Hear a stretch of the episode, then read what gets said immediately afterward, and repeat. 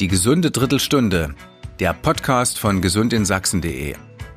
Alles, was zu den Themen Gesundheit, Vorsorge und moderne Heilmethoden in Sachsen wichtig ist. Redakteur Jens Fritsche im Gespräch mit Experten. Van Gogh, Julius Caesar, Napoleon, es sind Prominente, die an Epilepsie litten. Es kann auch jeden treffen. Und doch ist Epilepsie noch immer so ein bisschen ein gesellschaftliches Tabu. Dabei gibt es mittlerweile sehr erfolgreiche Therapien gegen Epilepsie. Und ein Mann, der zum einen gegen das Tabu ankämpft und moderne Therapieansätze zum anderen einsetzt, ist Dr. Thomas Mayer, Chefarzt des Epilepsiezentrums in Kleinwachau bei Radeberg. Hallo, Herr Dr. Mayer. Hallo, Herr Fritsche. Ja, ähm, jede Krankheit ist so individuell, wie es äh, Menschen ja generell sind, auch die Epilepsie. Das heißt, dass es den einen Weg zur Behandlung von Epilepsien gar nicht gibt? Ja, das kann man fast so sagen. Fast schränke ich etwas ein, weil es gibt schon sehr distinkte Symptome, die sehr ähnlich sind bei einem und dem nächsten Patienten. Aber in aller Regel ist es so, dass jede Epilepsie bei jedem Menschen etwas anders aussieht, sich anders anfühlt und sich anders erlebt. Und deswegen ist oft auch der Weg zur Behandlung sehr individuell und vom Patienten ja auch mit Wünschen begleitet, was Behandlung angeht, was Ziele angehen, was äh, Akuttherapie angeht. Also ich habe in meinen 35 Jahren, die ich das jetzt mache, eigentlich fast nie einen Patienten gehabt, der genauso war wie dann der übernächste. Das hat sich immer unterschieden. Sie haben die, die Zeit 35 Jahre angesprochen. Ähm, das sind ja auch generell in der Medizin, aber vielleicht beim Thema Epilepsie ganz besonders Jahre, in denen sich ja fast schon Revolutionäres getan hat. Gerade hier, ähm, Sie in Kleinwachau arbeiten ja mit Methoden, da bleiben Laien die Münder offen stehen. Sie finden hier beispielsweise den Herd im Hirn, der die Epilepsie auslöst. Wie können Sie das schaffen?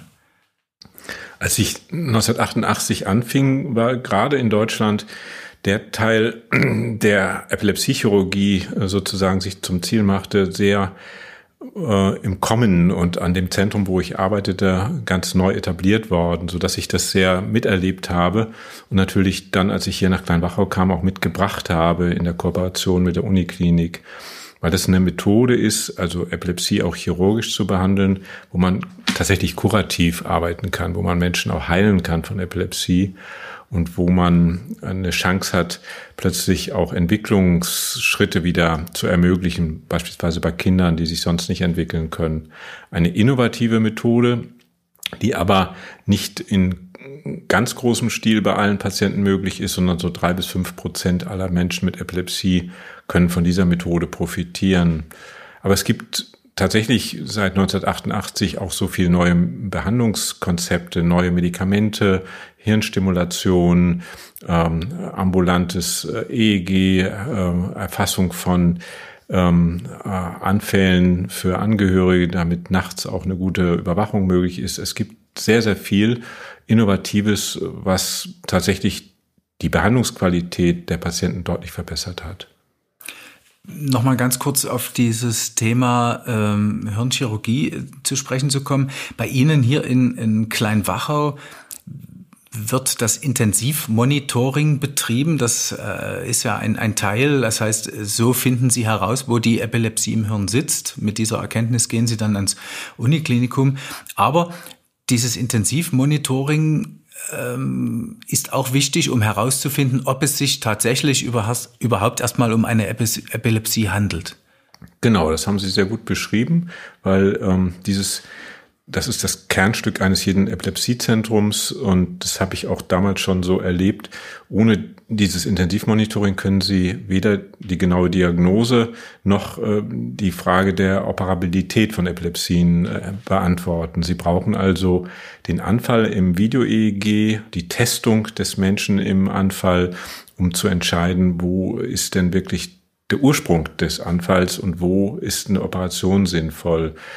Ähm, oder was ist das für eine Epilepsie? Ist das eine linkstemporale oder rechtsfrontale Epilepsie? Also um im Gehirn sich genau vorzustellen, wo es losgeht, braucht man eben dieses Intensivmonitoring. Und es sind auch Patienten und Patientinnen dabei, die gar keine Epilepsie haben, sondern andere Anfälle. Genau, das gibt es auch. Ähm, es gibt auch die Kombination von beiden, also dass Menschen Epilepsie haben, aber auch Anfälle, die nicht epileptisch sind. Das ist noch schwieriger. Und es gibt die, die Anfälle haben, die so ähnlich aussehen wie epileptische Anfälle, aber oft seelische Anfälle sind, die anders behandelt werden müssen, aber die wir genauso ernst nehmen, nur mit anderen Methoden behandeln müssen als mit Medikamenten oder mit Operationen, sondern da brauchen wir Psychotherapie und Skills nennen wir das, wenn wir versuchen, die Anfälle zu unterdrücken oder Patienten etwas in die Hand zu geben, dass sie selber die Anfälle äh, zum Stoppen bekommen erfolgreiche äh, Behandlung, aber durchaus mühsam und langfristig. Sie hatten es ja schon angesprochen, es ist nur für einen Teil äh, Ihrer Patientinnen und Patienten ein sinnvoller Weg, äh, die Operation. Das bedeutet, den größten Teil therapieren Sie per Medikament. Ja, sogar die Operierten werden mit Medikamenten behandelt, weil auch die nicht sofort abgesetzt werden können. Da kann man auch nur die Hälfte der Patienten gut absetzen, ohne Anfälle wieder zu bekommen. Ähm, tatsächlich ist der Königsweg einer jeden, jeden Therapie von Epilepsie das medikamentöse Behandlungskonzept. Und da wir 30 verschiedene Medikamente haben, mit denen wir auch in Kombination arbeiten können, schaffen wir es bei ungefähr drei Viertel aller Patienten doch auch Anfallsfreiheit über Medikamente zu erreichen. Und ähm, da sind wir auch dankbar über jedes neue Medikament, das kommt, weil das in mancher Nische der Epileptologie dann doch nochmal eine Hilfe bietet, die wir vorher nicht hatten. Sie sind aber natürlich auch immer offen für Neues. Ähm, Sie sagten es ja schon. Ähm, nicht nur für neue Medikamente, sondern ähm, Sie haben jüngst einen Anruf aus Heidelberg bekommen von einer, äh, einem Start-up-Unternehmen, äh, das äh, die sogenannte Fokusstimulation ähm, ja, auf den Markt, wenn man es so nennen will, gebracht äh, hat. Und Sie haben sofort gesagt, okay, wir, wir machen bei der Testphase mit. Was muss man sich unter dieser Therapiemöglichkeit vorstellen? Ja, der Anruf bezog sich auch darauf, dass ich gefragt wurde, an dem Register teilzunehmen und dran zu bauen, wie so ein Register aussieht, damit man alle Patienten jetzt einschließen kann.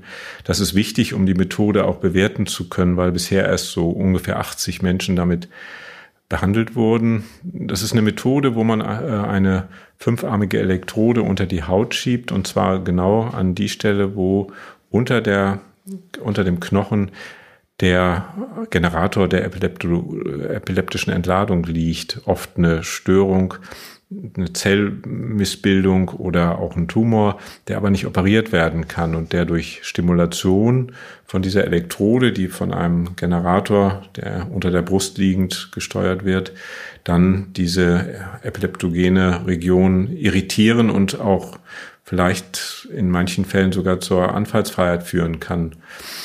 Das ist neu und wir wissen noch nicht genau, wie gut es wirklich ist, aber das ist eine Methode, die nicht sehr invasiv ist und von der wir uns erhoffen, dass sie einfach noch Fälle verbessern hilft, die mit Medikamenten nicht optimal werden.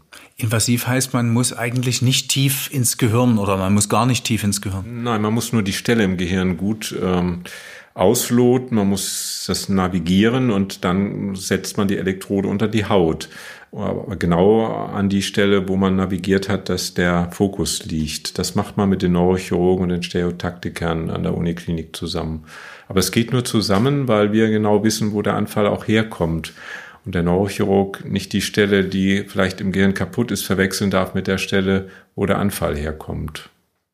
Auch hierfür ist das Intensivmonitoring natürlich wieder wichtig. Genau. Wir haben uns jetzt auch für dieses Verfahren zum Ziel gesetzt, dass wir sagen, diese Patienten gehören vorher gemonitort, damit wir in Fallkonferenzen mit den Kollegen der Uni genau entscheiden, wo kommt denn die Elektrode eigentlich hin.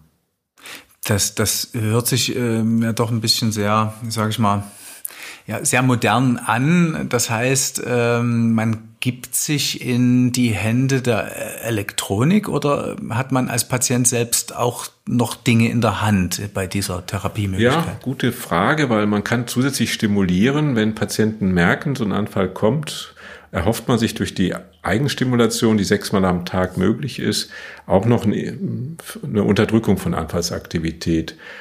Was wichtiger ist, die äh, selbstständige Unterdrückung oder die permanente, immer wiederkehrende Unterdrückung, wissen wir noch nicht. Äh, von anderen Stimulationsverfahren denken wir aber, dass die fest eingestellte äh, Stimulation dieses Fokus die wichtigeren, der wichtigere Teil der Stimulation ist. Also regelmäßige, was sind das dann?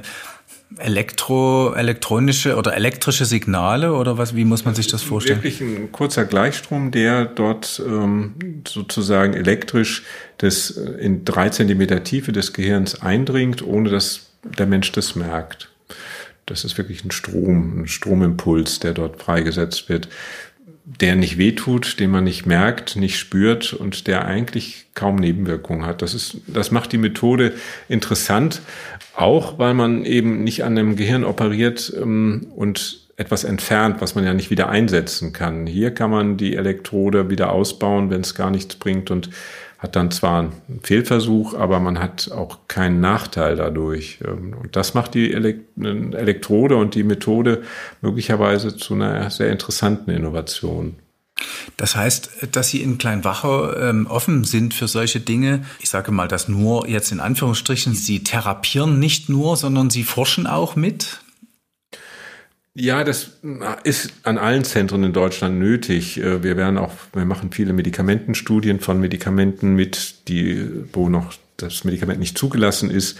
Wir machen solche Methoden mit. Das hat auch damit zu tun, dass zu uns ja Patienten kommen, die anders nicht richtig anfallsfrei werden.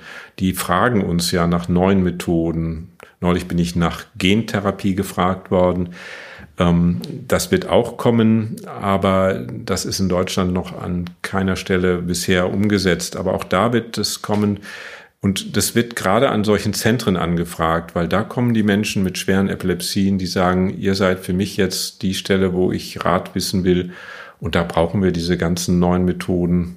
Die alten Methoden sind auch anderswo bekannt. Die neuen Methoden müssen wir hier ausprobieren, erforschen. Ich will Ihnen ein Beispiel geben. Wir haben vor sechs, sieben Jahren ein neues Medikament hier erforscht, das an sechs Patienten, schwerstbehinderten Patienten, die viele Anfälle, tägliche Anfälle hatten und wir haben schnell rausbekommen, das wirkt gut, aber es wirkt nicht lange. Das Medikament ist nie auf den Markt gekommen, weil dieses Problem, dass es nicht langfristig wirkt, einfach ein ganz offensichtliches war das fand ich zwar für den Patienten jetzt keine sonderlich gute ähm, Perspektive, aber wenn es auf den Markt gekommen wäre und erst dann wäre das rausgekommen, wäre es für viele eine große Enttäuschung gewesen, so dass ich denke, das macht Sinn, dass das an Zentren wie unserem auch äh, untersucht wird. Sie haben es gerade angesprochen, Patienten mit, mit schweren Behinderungen.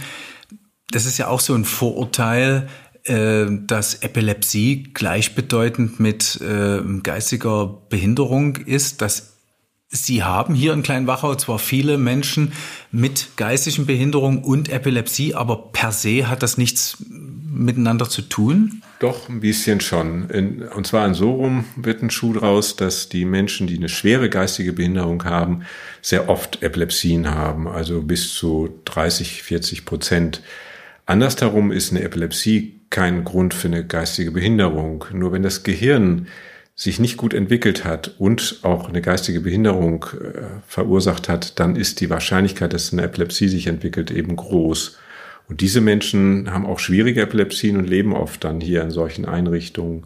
Aber andersherum, wenn man eine Epilepsie bekommt und sich bisher normal entwickelt hat, ist das kein sozusagen Urteil für eine kognitive Entwicklungsstörung, sondern man kann in aller Regel normal weiterleben, auch kognitiv auf gleicher Intelligenzniveau. Nicht? So rum ist es eben nicht.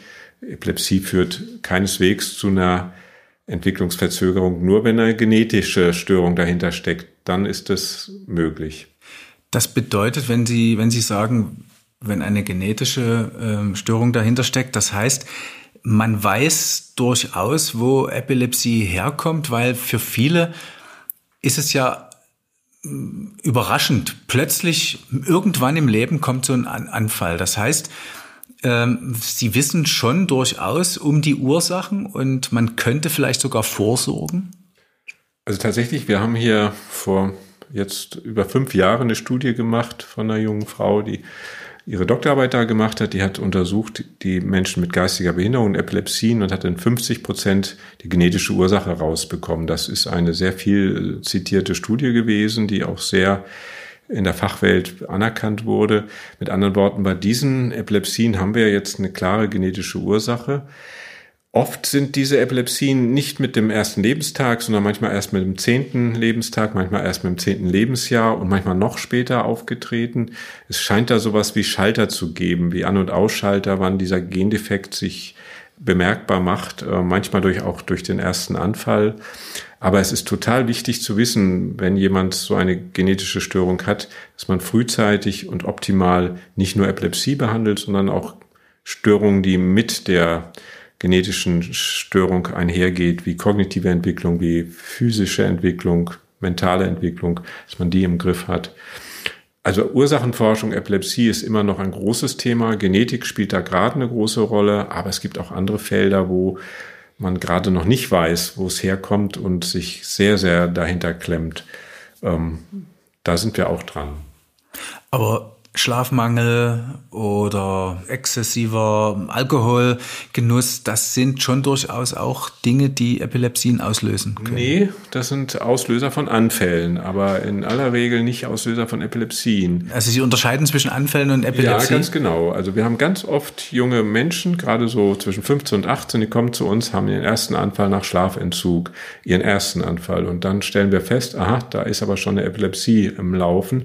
Und dieser erste Anfall war nur sozusagen der erste Anfall einer Erkrankung. Und ähm, man macht tatsächlich den Unterschied. Äh, eine Epilepsie ist in der Regel eine, eine Mischung aus äh, syndromatischer Störung, die vielfältig sein kann, aber nicht sein muss und die auch Anfälle hat.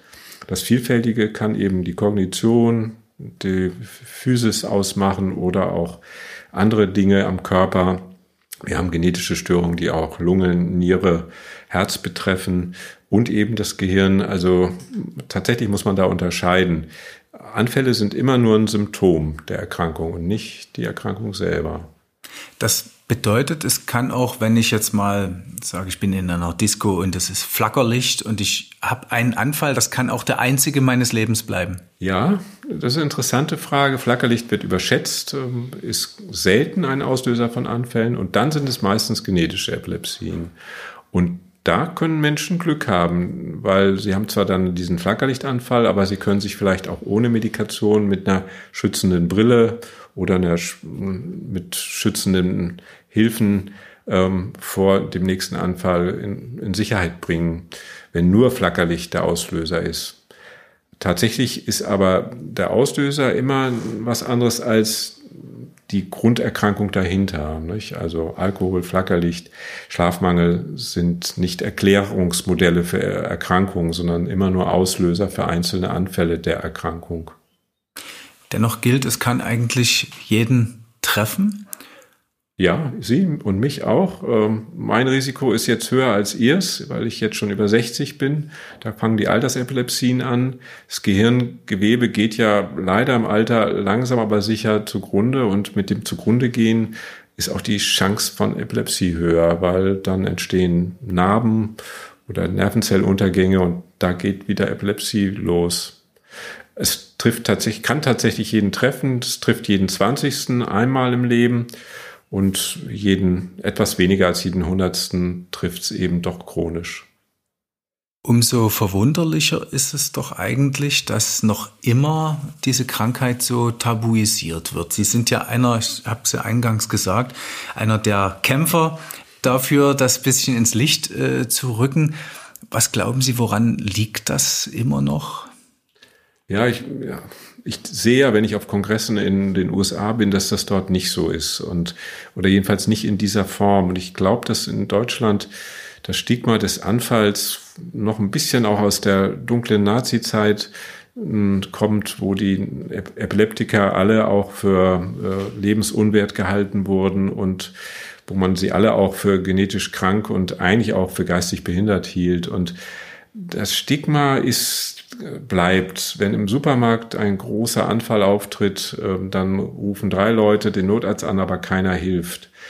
Wenn eine junge Frau in Ohnmacht fällt, sind drei Herren sofort bei ihr, nicht? Also ist ähm, der große Anfall im Supermarkt mit Schaum vor dem Mund und hässlichen Bewegungen wird oft auch mit Alkoholismus in Verbindung gebracht oder mit Selbstschuld oder jedenfalls ist es nicht Schönes, ist auch nicht schön anzusehen, aber ist eben äh, in Deutschland aus, ich glaube schon ein bisschen aus diesen äh, Gründen mit unserer Historie immer noch schlecht angesehen. Wir versuchen da viel zu machen. Einmal das Tag der Epilepsie im Jahr und man versucht aus diesen Vorurteilsecke rauszukommen.